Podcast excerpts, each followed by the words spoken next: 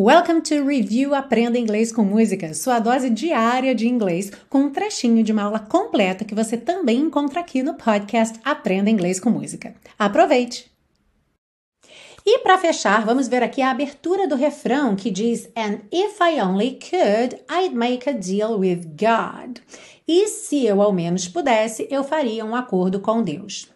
Eu grifei aqui a estrutura que você vai usar como modelo, sempre que você quiser dizer se eu pudesse, eu, e aí o que é que você faria, ok? Então, olha, if I could, I would, pontinho, pontinho. Aqui a gente não vê o would escrito porque ele está contraído, certo? A gente tem i apóstrofo I'd, que é uma opção você sempre pode usar, mas se você quiser visualizar a estrutura por completo, seria if I could, I would e o verbo. Quando eu digo essa frase em português, o meu verbo vem com aquela terminação ria. Por exemplo, se eu pudesse, eu iria à praia. Se eu pudesse, eu viajaria hoje. Se eu pudesse, eu comeria comida japonesa. Mm, do you like Japanese food? I love Japanese food. E em inglês a gente vai formar essa estrutura iria, viajaria, comeria, colocando would e o verbo direto ali. Por exemplo, o verbo ir, go. Então você coloca would go. Não tem to, não tem conjugação, nada. É o would que está modificando esse verbo go. Atenção, você não pode esquecer que would sozinho não tem tradução. Tá? Would é uma palavra que ela sozinha não tem tradução. O papel dela é modificar a próxima palavra, que sempre vai ser um verbo e que sempre vai aparecer sem qualquer alteração, sem to, sem conjugação. E mais um ponto que agora é assim, gente, é a cereja do bolo. Se você acha inglês difícil, começa a mudar esse pensamento. Olha só, em português eu tenho eu iria, tu irias, nós iríamos, certo? Mas em inglês, gente, todo mundo would go. Todo mundo would travel. Todo mundo would eat Japanese food. Really, that's true. Trust me, I'm telling you. Então, olha, nunca esqueça disso. Toda vez que você bater o olho num would, que você for pensar assim, nossa, mas o que é que significa esse would? Você vai lembrar de mim falando para você, o would sozinho não tem tradução, ele modifica a próxima palavra. Não esquece disso, ok? Outra coisa que você também não pode esquecer de dar o like nessa aula. Oh, você está assistindo até aqui ainda não lembrou de dar o like? Tá aí tão entretido, tão entretida com a aula? Pois eu espero você. Alright, so vamos para a nossa última prática. Como você diria em inglês? Se eu pudesse, eu falaria inglês. How would you say that in English? Se eu pudesse, eu falaria inglês. If I could, I would speak English. If I could, I would speak English.